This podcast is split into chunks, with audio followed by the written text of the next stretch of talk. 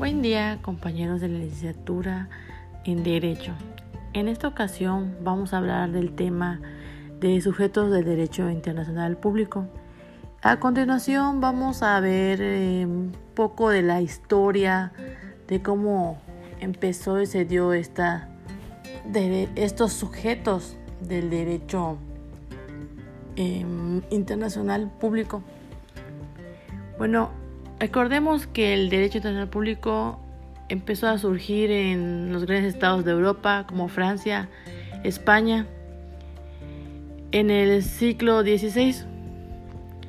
Recuerden que estos encuentran sus raíces en alta edad media y no se manifiestan con su peculiaridad hasta que sobreviene el desembramiento del Sacro Romano Imperio y fue cuando se descubre el, ocurre más bien el descubrimiento de América. Bueno, ahora vamos a ver qué son los sujetos de derecho internacional.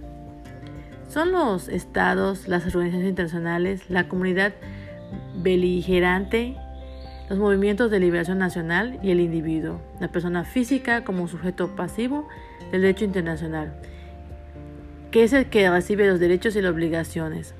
Además, se puede agregar en casos, en otros casos se puede agregar como el de la Santa Sede y el Orden de Malta. Su naturaleza jurídica. Bueno, los sujetos son las entidades con derechos y obligaciones impuestas por el derecho internacional. Para la concepción clásica, los estados son los sujetos plenos del ordenamiento internacional, sin que puedan existir otros sujetos que no sean estados. Actualmente esto ha sido revisado, considerando que para su bien los estados son los sujetos naturales y originarios.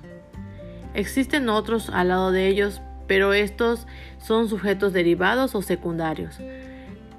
La regla de las relaciones interestatales o de otros sujetos del derecho internacional por las vías de acuerdo con carácter no coactivo igual entran en el derecho internacional. Conforma también derechos diferentes o uno solo.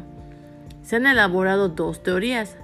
La primera sostiene que el derecho internacional y el interno son derechos separados, contactados entre sí pero no superpuestos, y sus normas tienen vigencia en forma directa en el otro ordenamiento.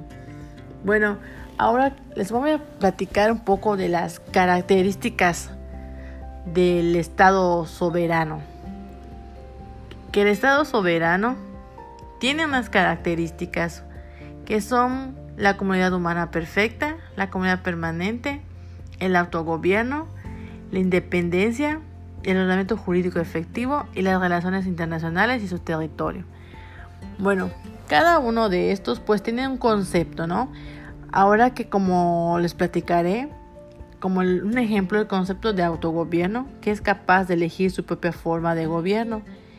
Y el ordenamiento jurídico efectivo es que el Estado ha de poner dicho ordenamiento en su territorio. O sea que ellos tienen ahí el, el derecho en su Estado de aplicar lo que ellos decidan.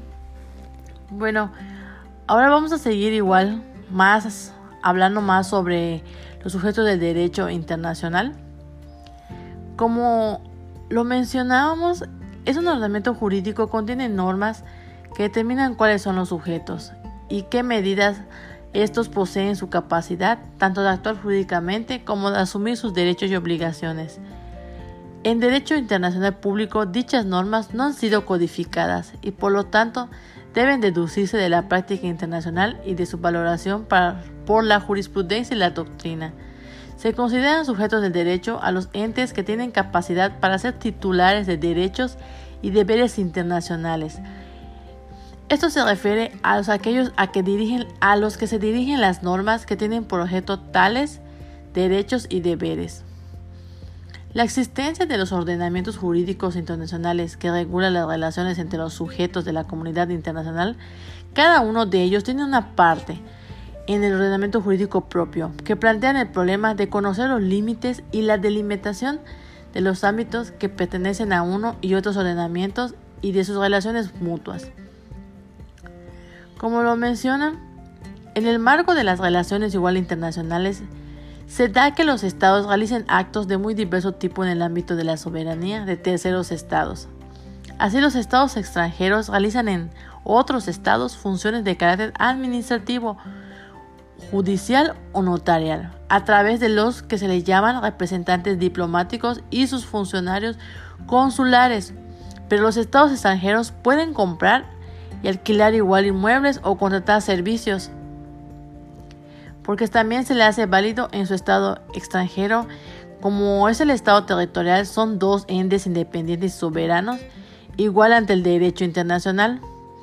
Esto así se maneja dentro de, de ello. Entonces, como vimos, el, el sujetos del derecho internacional público también nos habla sobre cómo se ha manejado en lo que es las organizaciones internacionales, cómo va aplicando cada sujeto en las organizaciones que manejan dentro de su derecho internacional.